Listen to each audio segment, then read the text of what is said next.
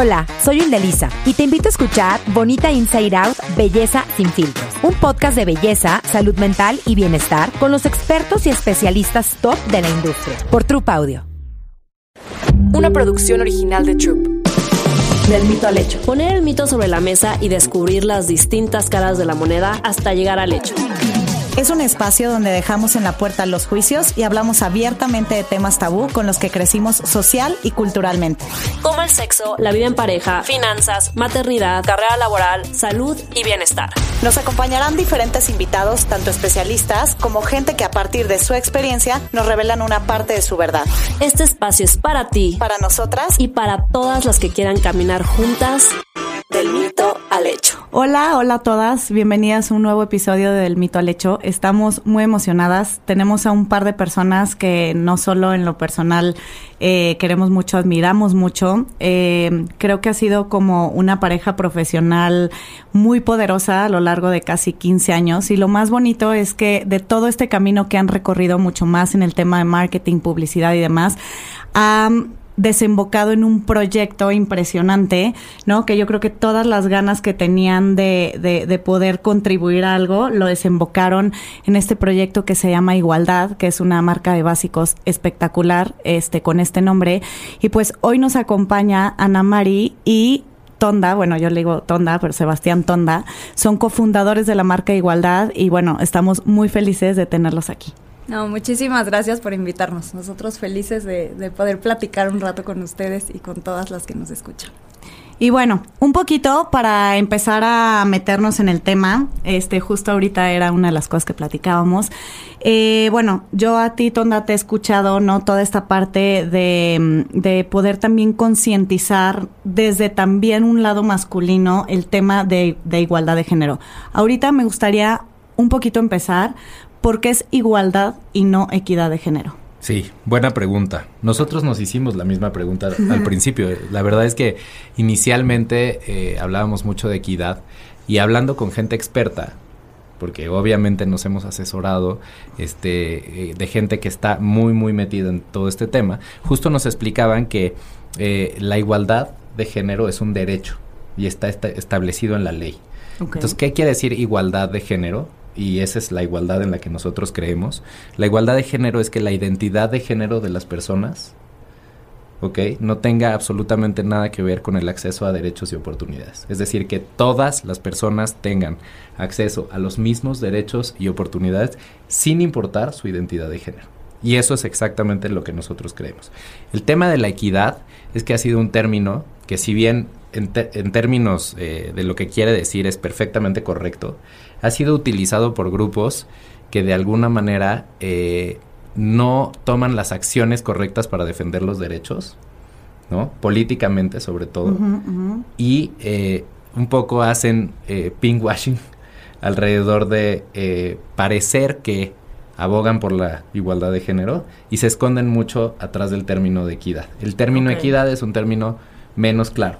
¿no? Este depende de las circunstancias de los grupos que estás comparando, eh, puede cambiar según el contexto y entonces igualdad de género es un derecho, está establecido, está reconocido como tal en el derecho internacional, además, mm, y por lo tanto tenemos que usar las palabras correctas para no ser confundidos con esa otra visión que es un poquito menos clara. puntual, clara, exacto. Uh -huh. Y solo complementaría otra cosa que ayuda mucho a entender lo que es, como la igualdad es un derecho, es medible. Y es medible de la misma manera por todos. ¿no? Claro. Este, cuando la equidad no, la equidad la puedes medir dependiendo de dónde le estás aplicando y en qué circunstancia le estás aplicando. El contexto. El contexto, etcétera. exacto. Entonces, también por eso la igualdad pues es, es mucho más transparente, digamos, eh, para medir. ¿no? Y Ana Mari, eh, me gustaría eh, ahorita platicábamos un poquito Pau y yo. Yo he escuchado eh, en un par de ocasiones a, Tonda, pero me gustaría también sensibilizar y que sensibilizáramos estas cifras que de hecho ustedes como en el, o sea, en el proyecto lo tienen muy presente y a veces allá afuera nos digo, no sé, Pau, o sea, de repente nos encontramos esta narrativa como de, ay, o sea, pero pues no es para tanto, ¿no? O sea, o de que, ay, pues si tú quieres ser una chingona, pues está bien, nomás te pones y ya, y las cifras allá afuera y las estadísticas, pues no mienten, ¿no? Sí, totalmente. Y, y, sí, cuando las ves dices, ok, hay que hacer algo, ¿no? Eh, a ver, voy a empezar diciéndoles algunas cifras de, de violencia de género. Eh, que pues son muy fuertes en nuestro país. Siete de cada diez mujeres mayores de 15 años han experimentado violencia de género por lo menos una vez en su vida. Y creo que aparte, como mujeres, nos podemos sentir identificadas con eso, porque acordémonos que la violencia no, hay muchos tipos de violencia. Justo es lo que quería decir, porque luego muchas veces dices, ay, pero no te pegaron, ya sabes, o sea, y es como hay, hay que empezar a concientizar, a sensibilizar que no va solamente, y también para nosotros las mujeres, porque tú a veces crees que estás viviendo una situación idónea y estás viviendo otro tipo de violencia, ¿no? Entonces yo creo que desde ahí hay que irnos desde esa parte. Sí. Existen varios tipos de violencia. Una es la violencia física, ¿no? Que pues, pues es, la más, evidente, exacto. Eh, la violencia sexual, ¿no? Eh, la violencia emocional, que o sea, hay que casi no se ve, o sea, no se ve. más silenciosa. Mucho más silenciosa, mucho más difícil de detectar incluso cuando la estás viviendo. Este, porque pues muchas cosas están normalizadas en nuestra sociedad. Eh, y, nosotras mismas nos creemos como esas historias con las que hemos crecido y con las que nos han educado, ¿no? Em, y hay violencia, eh, pues, financiera, digamos, patrimonial, económica. Que esa también se habla poco, ¿eh? Muy o muchas mujeres se quedan en situaciones muy complejas porque tienen eh, esta parte de violencia financiera o económica muy dura. Exactamente. Y em, la otra es que pues, todos estos tipos de violencia se viven en todos los niveles socioeconómicos, ¿no? También cuando te metes a ver, muchas veces creemos que eh, pues incidencia de algún tipo de violencia es mayor, en, ¿no? Dependiendo del nivel socioeconómico y la realidad es que no, ¿no? Este, sí, sí se sufre, pues más o menos igual en todos los, los, niveles socioeconómicos. Entonces, pues ese dato es fuertísimo, ¿no? O sea, siete de cada diez mujeres. Es muchísimo. seguramente o tú lo has vivido o la de al lado lo ha vivido. O sea, entonces... A ver, ¿cómo, ¿cómo es que empieza este proyecto de igualdad? O sea, como que al final eh, pues, Nati y yo sí los conoceremos, bueno, sobre todo yo acabo de colaborar con ustedes en What a Woman, que toda la parte de merchandising la hicimos con ustedes, pero, o sea, para que también el, público entienda un poquito cómo empieza el proyecto y de qué es el proyecto. Pues mira, la, la verdad es que el proyecto empieza por una crisis existencial que compartimos Ana y yo. Ana y yo trabajamos juntos hace muchos, muchos años. Llevamos ya varias vidas juntos. Y la última que tuvimos fue una agencia que fundamos, que vendimos y que después nos volvimos parte de un gran corporativo. Y de pronto eh, pasó la pandemia y un poco fuimos perdiendo el alma en ese proceso en términos de organización, ¿no?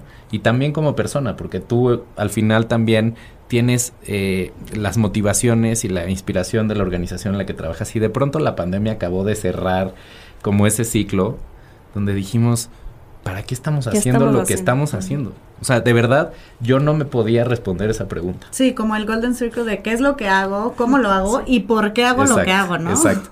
Y yo eh, los que me conocen saben que pregunto abiertamente y entonces lo empecé a preguntar mucho en la organización en la que estaba, generando mucha incomodidad, por cierto. Y es una pregunta muy difícil de responder, o sea, no hay que juzgar a nadie que no la puede responder porque es muy difícil de responder, pero yo me di cuenta que para mí, en lo personal, no estaba en el lugar correcto, que el mundo estaba en una situación crítica ¿no? Creo que la pandemia fue un momento de darnos cuenta que sí importan los demás, que somos al final codependientes en el, en el sentido más estricto de la palabra, ¿no? ¿no? No en la enfermedad psicológica, somos codependientes, dependemos de los demás. Entonces, de pronto justo acabó nuestro contrato de futbolistas y yo agarré ese, esa salida yo sí me acuerdo que Fajardo me decía, este güey ya no, o sea, de que bye, o sea, que tú estabas ya, bye. Bye, un poco. Y, y entonces, a partir de ahí, lo primero que hice yo fue ponerme a escribir. Como no podía hacer nada de publicidad, hasta junio de este año no puedo hacer nada de publicidad por contrato. Entonces, ¿qué haces? Pues me puse a escribir, escribir y vaciar como toda esta reflexión que estaba teniendo. Y en esa reflexión surgió un poco la idea de, eh, podríamos transformar un poquito el mundo de el consumo, ese mundo tan pues tan egoísta, tan individualista, tan terrible, tan yo mime conmigo, tan no me importan los demás. Frívolo, ¿no? También. Donde vive el mundo, donde vive la publicidad, además. hemos sido los que hemos creado ese, monstruo. Podemos transformar desde lo que sabemos hacer y que desde ese mundo empecemos a crear el mundo que sí queremos y no el mundo que no queremos. Esa fue la premisa inicial, así de ingenua, si tú quieres. Y entonces la idea fue, pues, ¿qué pasa si creamos una marca que promueva el mundo que queremos tener y contribuya? Claro. En la forma en la que hacen las cosas y además económicamente con un porcentaje de sus ventas, a que ese mundo exista. No al mundo que no queremos tener, sino al mundo, sino al mundo que sí queremos tener. Y usamos todo lo que sabemos hacer, marketing, publicidad, etcétera, pero en con un para qué muy diferente. con un impacto, ¿no? Exacto, con un para qué muy diferente. Y ahí, Ana María, cuéntanos un poquito porque hay muchas eh, vertientes que tienen el proyecto, cómo ayudan desde que se hace, ¿no? El, el, producto hasta que se vende con este porcentaje que nos platica Tonda. Sí, bueno, eh, primero el 20% de las ventas se, se van a un fondo que se invierten en acciones que avanzan la igualdad de género. Hoy nos estamos enfocando como en las dos principales problemáticas que detectamos eh, en el país, que son eh, violencia de género y desigualdad laboral. Entonces, aportamos eh, a la Red Nacional de Refugios, que ayudan a, mujeres que, están viviendo situación de violencia. Y en la parte eh, laboral, a CREA, que es, eh, ellas dan talleres para mujeres que están buscando independencia económica y que quieren poner sus negocios a, a lograrlo, ¿no? Y las capacitan para lograrlo. Eh, después, pues la industria de la moda es una de las, la, industria textil en nuestro país es una de las industrias con más desigualdad, ¿no? Este, bueno, en nuestro país y en, el mundo, ¿no? Entonces, para nosotros es fundamental contar con maquila justa, ¿Qué es maquila justa? Porque también muchas veces lo escuchamos y es, es hay que ponerle eh, significado para entender, ¿no? Y es eh, que las mujeres reciban un pago justo por el trabajo que están haciendo y que tengan espacios de trabajo acondicionados de manera correcta para, para poder desempeñar este trabajo. Y es ahí, perdón que te interrumpa, Ana María, que ahí tenemos que hacer una conciencia porque a mí me pasa mucho, yo he estado muy involucrada en la moda mexicana y así, y mis propias amigas que no están involucradas y como que te dicen, oye, ¿por qué esa playera, voy a decir algo, eh, cuesta 700 y no 200? Porque no está hecha en China explotando a la gente en una fábrica y pues eso tiene que ver con una maquila justa, con un comercio justo y a veces nosotros como clientes no, nos preguntamos eso, o sea, es como, ah, pues ¿por qué no me cuesta 300 o sea, somos parte del problema. Y justo, ¿no? Si, si cuesta tan poquito, es que Pregúntate. a alguien no le están pagando lo que debe alguien lo están explotando. Alguien lo están explotando. Sí, eso es súper, súper común. Entonces, eso es bien importante para nosotros. Este, y, y bueno, ¿no? Eh, eh, es, como parte fundamental de cómo hacemos la ropa. doble, doble clic en lo que dices, para que justamente te des una idea. En promedio, las marcas de fast fashion invierten del precio que tú pagas el punto 2% es lo que le pagaron a la persona que hizo la ropa. Nosotros es el 20%. Sí. Y eso se traduce en que tienen seguro social, obviamente, al 100%, tienen prestaciones de ley, y trabajan etc, etc, o sea, Si, si trabajan horas extra, son horas extra que se pagan, ¿no? O sea, trabajan los, los horarios que deben de trabajar, eh, eh, en fin, ¿no? Este... Y cuestionarnos mucho más allá. Pero bueno, además de la moda, y que obviamente tiene que ver con el proyecto. ¿Qué creen ustedes, no? Que hoy en día estamos todavía, entiendo que nos estamos acercando, ¿no? Obviamente yo le quiero dejar a mi hija un mundo mejor. Tú tienes dos hijos, Tonda pues prácticamente tienes dos, hijas. Este, y me acuerdo cuando Sebastián me decía que pues es que además para mí es importante porque tengo mujeres a mi alrededor, o sea, mis hijas, mi mujer, ¿no? O sea, la gente, pues obviamente Ana Mari y tu mamá, tus hermanos, no sé.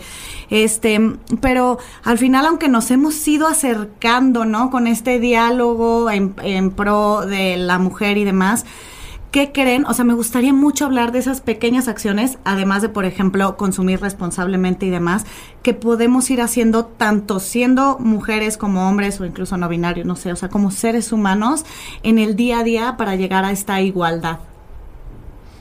Si quieres empiezo yo, que es el difícil. A ver, pues tú como tú en tu O sea, de entrada creo que creo que uno es respetar que están los hombres estamos del lado hiper fácil en esta ecuación. Hay que decirlo, hay que reconocerlo.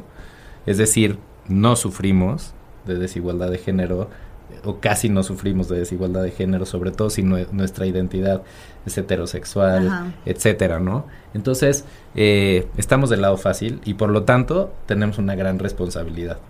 No es nuestra lucha, también es respetar eso. Yo entiendo que muchas veces no soy bienvenido porque soy hombre a, a pararme y a levantar la mano y entiendo y respeto eso.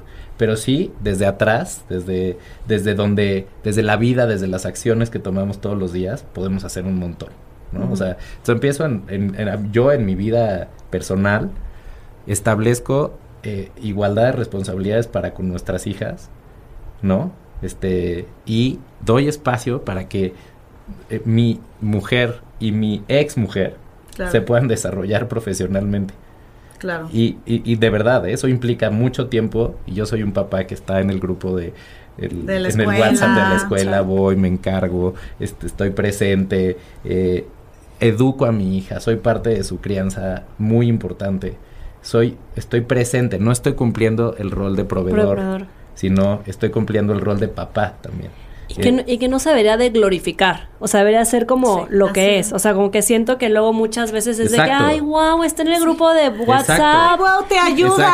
Sí, sí, sí, sí, Está el y wow y glorificamos como si fuera eh, una estrellita y es como debería, debemos empezar a normalizarlo y que, y, y que sea, o sea, nosotros como pareja, o sea, de el que... Diálogo normal es lo que es y no es como, ay, no, mil gracias, no, gracias por pasar por los niños. Estoy tan de acuerdo contigo, pero además te voy a decir una cosa, estamos muy mal porque hay, hay tantas pequeñas creencias que son, por ejemplo, la escuela donde va mi hija, le habla, me habla a mí para todas las cuestiones de dinero. Ah.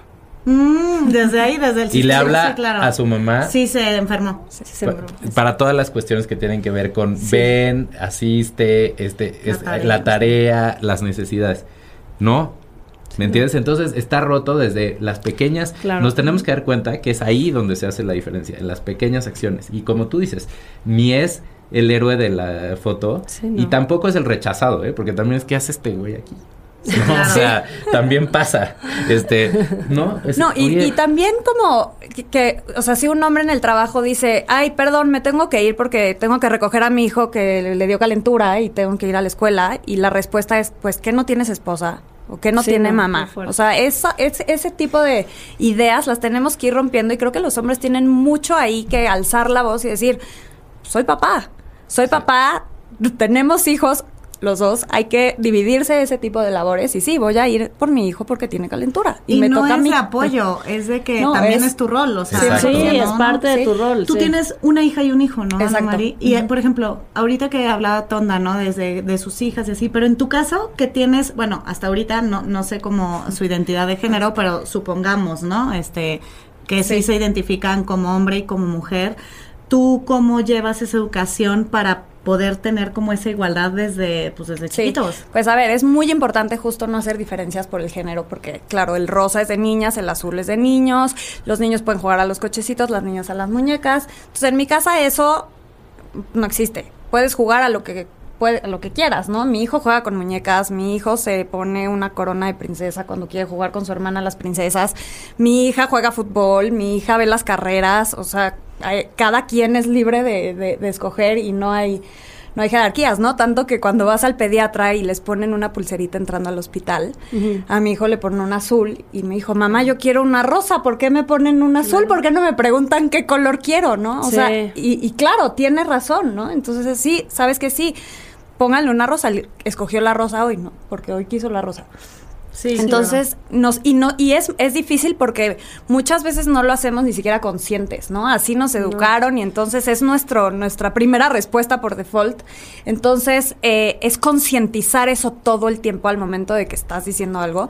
Y que es muy chistoso porque ellos mismos te lo cuestionan. O sea, los niños no traen esto ¿no? Dentro, ¿no? Se los, imponemos. Y es que allá afuera está todo así. O sea, siento que también, como dices, hay que hacerlo consciente, porque tú vas a una tienda y todo lo de niñas es rosa y todo lo de entonces es muy fácil o sea yo ahorita que lo pienso casi todo lo de Martina es rosa pero porque es muy fácil porque es lo que está ahí ya sabes y ahorita ella está empezando a hablar y todo lo quiere azul o sea su color favorito es azul. Y yo le compro cosas azul y todos cambiando, rosas. Y lo estamos cambiando pero como que ella ahorita su color favorito ahorita es azul, pero me, me, di cuenta que todo lo que tenía de ella era rosa, porque es lo más fácil, o sea... Y también desde los lugares que por ya el sistema repetimos los patrones, ¿no? Como que esta parte de que, ay, tu hermanita, tú eres el hombre, tú la vas a cuidar. ¿No? O sea, como tú eres, o sea, si es más, o sea, tú eres el hombre, tú la vas a cuidar. O esta parte, digo, yo lo viví, lo tengo que decir, obviamente mi generación es mucho más arriba que la de Chloe, pero este, hasta desde como la tensión y el amor, ¿no? Me acuerdo una vez, solo lo recuerdo una vez, que nos estábamos sentando a comer y mi mamá me dijo, sírvele a tu hermano. solo lo recuerdo una vez y me acuerdo, yo creo que yo tenía como unos 12 años. Le dije, no, pues que se sirva a él. Y a ver, mi hermano se paró y se sirvió. No, no es que, que se quedó aquí, de que claro, sírveme. Y, y, tampoco voy a juzgar a mi mamá porque pues en esas generaciones y era como, ay, pues estás, sírvele a tu hermano, ¿no? Para que se sienta papachado. Y era como, no, güey, no. O, o a la hora, cosas tan tontas, yo me sí, que si levantas los platos porque ya terminaste, no, siempre, casi siempre se levantan las mujeres. Sí. Y el hombre se queda sentado. ¿No? Sí, pero eso hasta cuando vas a casas de amigos, o sea, cuando vas a casas de amigos, las mujeres están casi siempre ayudando, ayudándole a sacar cosas, que la botana, que no sé qué, no sé qué, y los hombres no se paran. Ya están en el tequila, en la chela. O con hijos, o sea, literal, o sea, a mí me pasó que, que o sea, también en, en vivo fuera de México y, y literalmente, o sea, pues tú tienes que hacer todo, ¿no? Y, y sí me ha pasado que de repente pues todas las mujeres cambiando pañales, cambiando no sé qué, no sé qué, y volteas a ver y los otros justo echándose un tequila y es como, güey, no, o sea. Y eso justo hay que concientizarlo y, hay, y hay, que, hay que alzar la voz. Sí, o sea, cuando te das cuenta de esas circunstancias es, oye, párate, ayúdame a recoger los platos, ¿no? Estamos todos aquí comiendo, por favor, ustedes recogen. En las reuniones, a ti te ha pasado seguro, Tona, y a mí me sigue pasando en las reuniones, si hay bebés o lo que sea, es de que, ah, ya se hizo popó o quiere hacer popó, de que, ay, oye, la mamá, ¿no? De que, oye, Pau, porfa, ve a limpiar. O de que, ah, mamá, y el niño o la niña va de que con, la mamá. Bueno, yo les, yo les cuento una anécdota de cuando Mar, mi hija, era chiquita, y yo me separé de su mamá. Y desde siempre, desde que estábamos juntos, yo he sido un papá, pues al parejo. Limpiando pañales, pues despertándome en la noche, todo lo, lo normal. Pero cuando estás solo como papá en este país, te das cuenta de cosas muy graves. Por ejemplo, una vez estaba en un súper aquí en Santa Fe, haciendo el súper, y eh, Mar se hizo popó. Y entonces yo fui al baño de hombres. No había cambiador. Y no había cambiador. y entonces fui a la caja, puse a Mar en la caja. Hijas. Le dije, llamen al gerente. Y le dije, mira, tienes dos opciones. O la cambio aquí en la caja, enfrente de todos, porque no tienes cambiador en el baño de hombres. O le pides a las mujeres que me den chance de entrar y que voy a cambiar a mi hija y que voy a mantenerme siendo discreto, pero pues necesito entrar al baño de mujeres porque ahí es donde tú tienes el cambiador. Sí. Y por cierto, pon cambiador en el baño de hombres. Claro. Pero no nos damos cuenta que con esas son las pequeñas cosas, las pequeñas actitudes y las pequeñas señales que asumimos como así es. Así es y ya. Así es y no nos cuestionamos las que van construyendo toda una cultura y ojo, ¿eh? Yo soy hombre, crecí como hombre, me educaron como hombre y todavía me cacho muchas veces y ya hemos hablado mucho este tema de la deconstrucción y es muy real. Tenemos que ser conscientes, pero tienes, tiene que ver con la conciencia y yo creo que a nosotros sí nos toca darnos cuenta, porque también es bien incómodo cuando estás en un momento con hombres y te das cuenta de una actitud así y pues lo más fácil es pues voltear para otro lado. Pero lo mejor es decir. No, claro.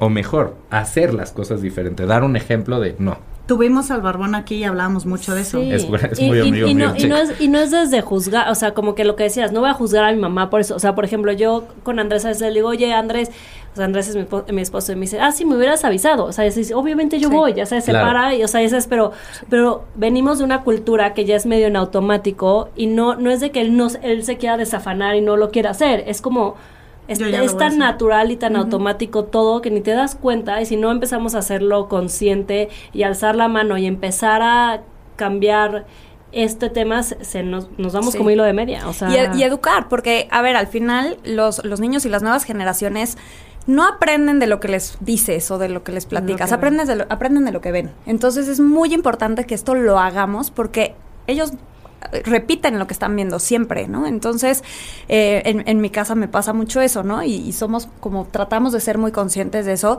Y cuando les trato de explicar qué hago, mis hijos son los más orgullosos de mi mamá trabaja en igualdad y, me hacen dibujos. Y, pero cuando lo tratan de explicar es, pero mamá, pero pero ¿por qué? ¿Qué es igualdad? Entonces, no, pues es que hay, los niños y las niñas no tienen los mismos derechos y oportunidades, pero ¿por qué? O sea, no lo entienden, ¿no? O sea, sí, la idea es ponerles un mundo y que vean un mundo donde, claro, digan, ¿cómo? ¿Cómo que no hay igualdad?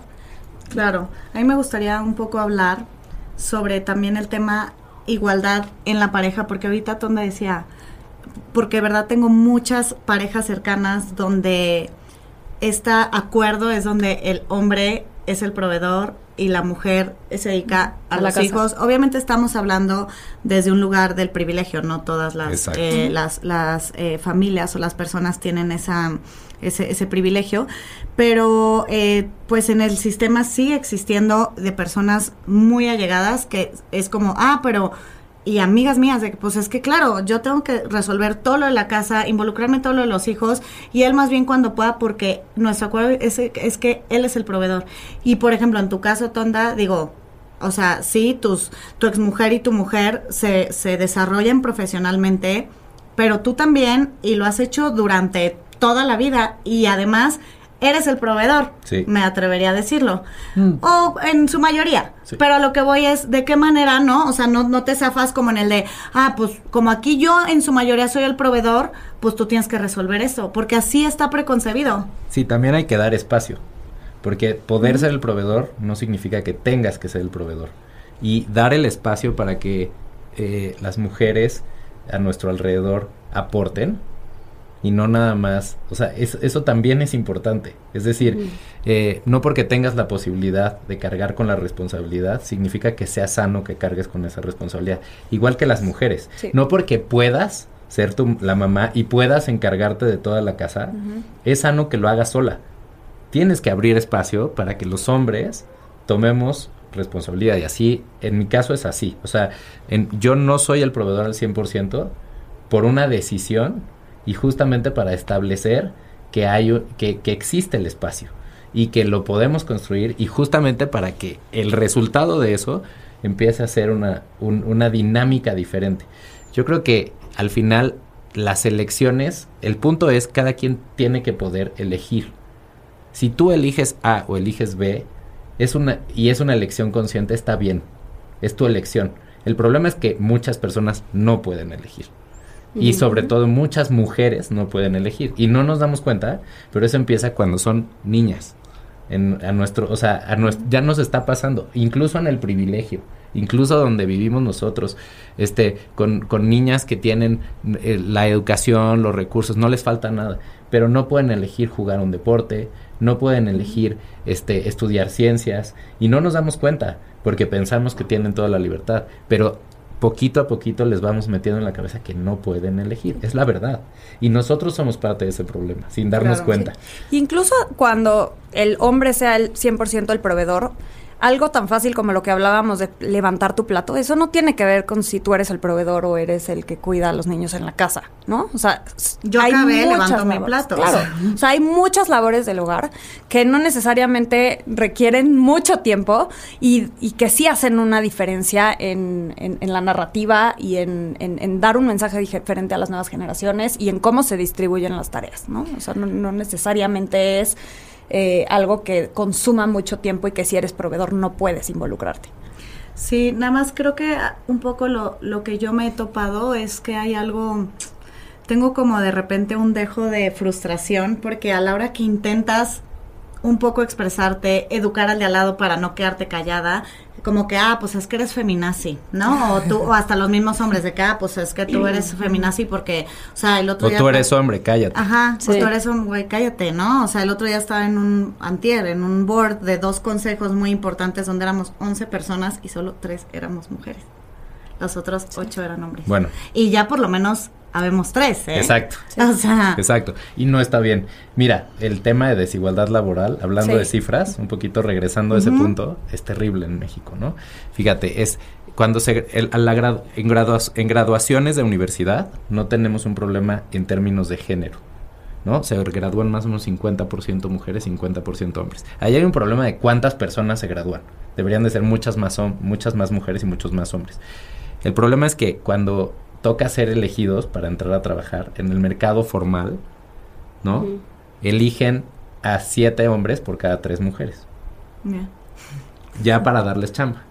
Y cuando entran... Que no tiene nada que ver con su licenciatura, no tiene nada que ver con Las su dos salieron de la o universidad, sea, pero todo el mundo asume que las mujeres van a ser mamás Sí, y no van a interrumpir y no le van a entrar al quite a todo lo Sí. que da y, y todas esas verdades que tenemos metidas en la médula y nos hacen tomar decisiones que no nos damos cuenta que aportamos al problema del que después también somos víctimas, ¿no? Yo no, pero los- nuestra sociedad, nuestras hijas, la gente que nos importa. Entonces, cuando entran, en promedio las mujeres ganan 18% menos que los hombres por hacer el mismo trabajo. Eso es ilegal. Sí. Eso es ilegal. ¿Me entienden? Pero Sí. claro, cuando empiezas a hacer el doble clic, ¿por qué ganan menos? No, pues porque vivimos en un sistema de meritocracia y entonces algunos ganan más que otros y lo justificamos por méritos. Y no nos damos cuenta que detrás de los méritos hay un tema de desigualdad y del tiempo que se le puede poner y la energía que se le puede poner a la chamba cuando tienes otras responsabilidades, ya sea de madre o sea de que estás al cuidado de un adulto mayor en tu casa o que te encargas de todas las labores del hogar, además del trabajo. Que mm, aunque no seas mamá, a muchas mujeres esa es su realidad. Pues obviamente los hombres tenemos una ventaja, porque nos quitan toda la demás chamba y nos dedicamos a full al trabajo. Sí, y sí. obviamente, pues en un sistema meritocrático empezamos a ganar más. Entonces no, Porque empiezan a hacer más. claro, hay sí. toda una explicación, pero sí tiene que ver con la desigualdad de Sí, género. y se traduce eso en que una de cada 200 mil mujeres que entra a la fuerza laboral llega a una posición de dirección ejecutiva. Una de cada Una de cada 200 200 mil. Es 88 veces más difícil para una mujer que para un hombre llegar a una dirección ejecutiva. O sea, en hombres es uno de, tre- de 3 mil, ¿no? Y, y es por eso, porque, claro, los hombres tienen una ventaja enorme, sobre todo en tiempo, para poder llegar ahí. Y, y mientras más vas subiendo en la jerarquía y como mujer muchas veces es cuando eres mamá, cuando entran, cuando tus papás se enferman, cuando tienes que cuidar a alguien, ahí no tienes las condiciones para poder hacer las dos cosas. Llega, llega un punto en que, pues claro, a veces el mérito se mide por cuánto tiempo estás sentado aquí en la oficina, Sí. ni siquiera por qué lograste, Sí, ¿no? sí, es, ah, no te veo meta, aquí, sí. tú te tienes que salir temprano porque tienes que ir a cuidar a tu mamá, porque tienes que ir a recoger a tu hijo, pues a ti no te voy a promover porque no estás sentado aquí ocho horas, ¿no? Entonces, eso es durísimo. Eso es También está la visto. desigualdad, y lo hemos hablado en otros episodios, de repente como mujeres pedimos mucho este mm, sensibilización del género masculino, pero luego entre las mismas mujeres estamos siendo todavía más duras, ¿no? O sea, ahorita que hablaban del tema de una de cada 200 mil mujeres que lleva- llegan a estos puestos, y yo me he encontrado como en situaciones en las que, ah, o sea, es que trabajas un chingo, o sea, si ves a tu hija, o sea, las mismas, Claro. dejen ustedes los hombres, Claro. las mismas mujeres de que no, pues es que Natalia trabaja un chingo. ya No, y el discurso, yo he visto mujeres líderes que han llegado a esa posición. A mí me llamó mucho la atención, me tocó estar en una premiación de estas, ya sabes, de las mujeres líderes, tal. El discurso del 90% de las mujeres que se subieron a recibir el premio era, tuve que sacrificar a mi familia. O sea, era una, era, era pedirle perdón a su familia que estaba ahí Y la culpa. y decirle el sacrificio valió la pena. Ese no, eso no Sí, puede no. ser el... No tienes que Sí. por qué sacrificar Y a es tu que familia. aparte los hombres no lo ven así, o sea, si tú no estás todo el día en tu casa, o sea, como que un hombre nunca se nunca se disculparía con la familia, o sea, hay hombres Sí, que ¿no? literal ni llegan a dormir, ni, ni los ven a veces o sea, hasta el fin de semana y es, o sea, es como dices, algo desde chiquitas que nos inculcan de, de sentir esta culpa y que es nuestra responsabilidad Sí. Nada más que la familia esté bien. Entonces, el día de mañana un hombre gana un premio, no sé qué, pues no, o sea, a lo mejor dices gracias por el apoyo de mi familia, no sé qué, pero no, no siento esta culpa de, de dejé mi familia por mi trabajo y nosotras sí, porque eh, a ojos de el todo mundo, ajá.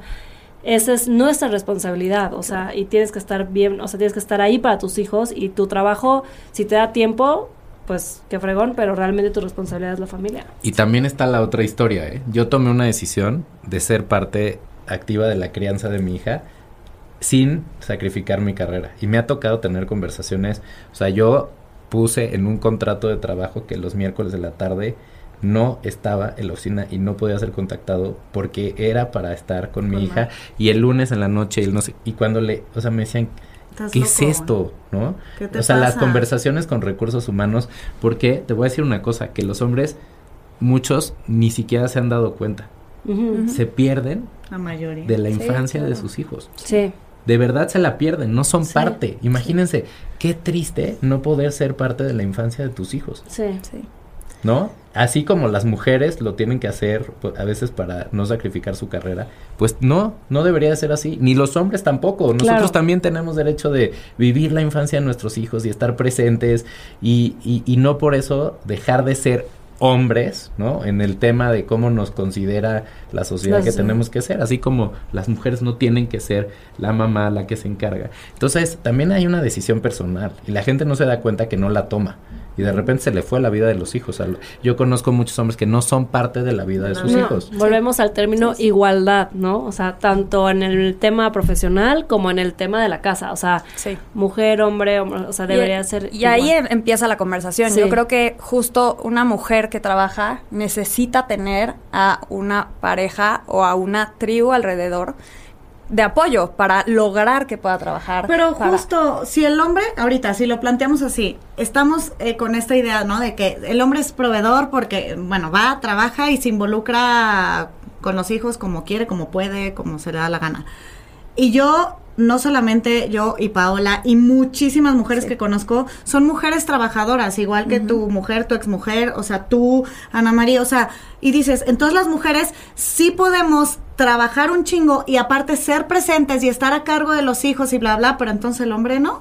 Claro que sí. No, y el hombre, claro que sí, claro. O sea, y creo que eso es lo que tienes que. Bueno, yo lo promuevo mucho en mi casa y yo, mi esposo es súper entrón, nos dividimos las responsabilidades al, al full y creo que eso es lo que te da los espacios para poder crecer a la par, ¿no? Claro. O sea, los dos pueden desarrollarse. Si tu elección es yo quiero trabajar y yo quiero, entonces tu pareja tiene que hacer una elección contigo de yo me comprometo a, ¿no? A, a, a ver, hoy mi, hoy mi esposo va a recoger a mis hijos de la escuela porque estamos aquí platicando. Y no es un problema, es hoy te toca a ti, mañana me toca a mí Claro, y nos dividimos todo, ¿no? Entonces empieza ahí, hay que tener esas conversaciones y sobre todo en los espacios laborales, que ahí es donde entra lo complicado, ¿no? Porque a lo mejor un hombre quiere comprometerse, pero no, no, pues no, ¿cómo? No te puedes salir de la oficina porque tienes que estar aquí. Oye, pero ¿y tu esposo qué onda, no? Entonces hay que tener esas conversaciones. Y no es solo un tema de, ah, bueno, te doy flexibilidad como mujer para trabajar desde tu casa. Porque muchas veces, no, ay, qué padre, pues ella trabaja desde su casa. Y lo que no ven es que estás en tu casa con tres niños encima, ¿no? Este, re- resolviendo qué se va a hacer de comer. Y, y entonces en realidad es tiempo que no estás enfocada en el trabajo. Entonces sí, sí, es un, un plus poder estar ahí, pero al final sigues en el rol de mamá mientras estás trabajando y entonces... A ver, un ejemplo, un hombre está en su trabajo, tú donde estás en la oficina, ¿no? Y tu mujer, vamos a poner, o sea, en el caso de Ale, o sea, está chambeando en su, en su, cha- o sea, en su trabajo, en su oficina o en el lugar en, en el que chambeé, ¿no? Este, y se enferma el hijo o la hija y generalmente, ¿quién se sale a llevarlo al pediatra? En tu caso me queda clarísimo que es depende qué. Pero en esta, o sea, en el sistema en el que estamos, podría contestar que en el 98% de las veces así es. la mujer esté con Dios Padre en una junta. O, ojo, voy a decir algo, teniendo a lo mejor en su terapia. Ya no nos vayamos de Sí, que, ah, ah. porque está trabajando y está con el CEO de... No, o sea, está en su terapia, en su momento para ella, ¿no? Y el hombre está trabajando, ¿quién se va a salir? Siempre es más fácil que la mujer se, sacrifique se va a salir la mujer. Se va a salir la mujer al pediatra. ¿No? Sí, y esa es, esa es la mentalidad que hay que cambiar es y que, que hay que- como mujeres hay que alzar la voz y como hombres tienen que también alzar la voz. O sea, necesitamos esa igualdad porque, pues si no, es muy No. difícil lograrlo. Oigan, ya, ya, ya tenemos No, yo que quiero seguir aquí porque aparte este tema me prende, me prende. Este, el episodio. Y siempre cerramos con una pregunta que aquí pueden ser tan cortos o se pueden explayar si quieren. Tres horas y después. puede ser que tenga que ver con el episodio que vimos hoy o puede ser cualquier cosa, ¿no? ¿Qué mito creen ustedes que han venido a romper en su vida? Puede ser, lo estoy rompiendo, todavía no lo termino de romper, estoy trabajando en ello, ya lo rompí, fue este, o sé que lo- sé que está, pero todavía no he logrado romperlo. Pues yo, pues sí, tiene todo que ver con esto. Es el mito de que las mujeres no podemos ser lo que queramos ser, ¿no? Este, creo que justo como mujer tú tienes la elección de ser lo que tú quieras ser. Eh, y, y sí hay manera de lograrlo. ¿No? Eh, está complicado, siempre nos creemos esto de las mujeres son las que tienen que educar a los hijos, las mujeres son las que tienen que sacrificar, sacrificar las que tienen que ser amas de casa, las que tienen que encargarse de todas las tareas del hogar combinarlo con su trabajo si es que deciden trabajar, pero que siempre hay un sacrificio y que siempre hay una culpa porque aparte esa es creo que es la más fuerte que cargamos las mujeres es ok incluso cuando decidimos ya ok sí voy a trabajar sí voy a combinar todo la culpa que cargamos todo el tiempo y que la sociedad nos sigue recordando todo el tiempo lo que acabas de decir Nate ay es que tú trabajas muchísimo bueno hay que romper eso hay que romper eso las mujeres podemos ser lo que queramos ser sí se puede eh, y, pues nada, yo por eso estoy trabajando en, igualdad, porque quiero que mi hija y, mi hijo no pasen por, por este proceso y que no pasen por esa culpa y que en realidad tengan esta libertad de, elegir y de ser lo que quieren ser y de ser felices. Está buenísimo. Buenísimo. Yo te diría que yo estoy en, eh, o sea, lo pensé, evidentemente también tiene que, o sea, hay una parte de el mito del hombre que lo vengo de lo vengo retando desde niño, yo creo. O sea, yo nací con un, en una familia de mujeres, educado por mujeres, entonces tengo mi lado femenino súper desarrollado y además lo digo orgullosamente. Me encanta. Este, eh, y creo que ahí hay una parte, pero la verdad es que el mito que yo creo que vine a, a romper es que tienes que elegir entre el bienestar personal y el bienestar colectivo. O sea, vivimos en una sociedad que totalmente... individualista todo, todo el tiempo te dicen o estás o, trabajas para estar bien tú o le dedicas tu tiempo a que estén bien los otros. Y no se pueden las dos. O sea, o ganas dinero o das dinero. No todo todo lo vemos como Sí, blanco o negro. Blanco o negro, ¿no? Este este mundo donde te compras algo para ti o le das algo a los demás. Eres, trabajas para ti o trabajas para los demás. Los que trabajan para el mundo de los negocios, que son todo sobre el dinero y sobre el crecimiento y sobre el profit y sobre el revenue y sobre el EBITDA y sobre... Y los que trabajan en el mundo de yo quiero ayudar a las personas y entonces voy y claro, vivo con tres pesos porque el dinero no es importante porque no sé. O hasta es malo, ¿no? O hasta, es, o hasta es malo, ¿no? O sea, entonces ese, eso, ese mundo de blanco-negro para mí, yo creo que el mito que yo estoy tratando de, o vengo a romper a este mundo es no.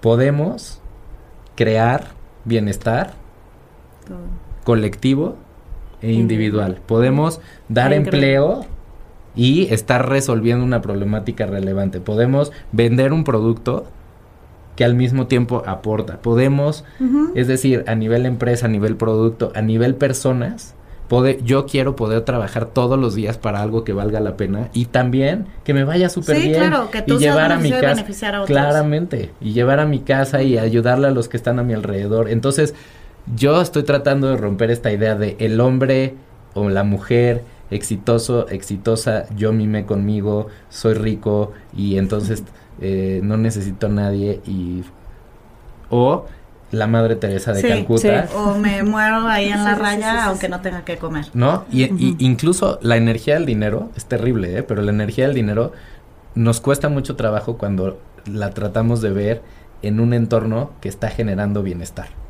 Claro, siempre. No, no, no, ¿cómo, cómo, cómo cobra?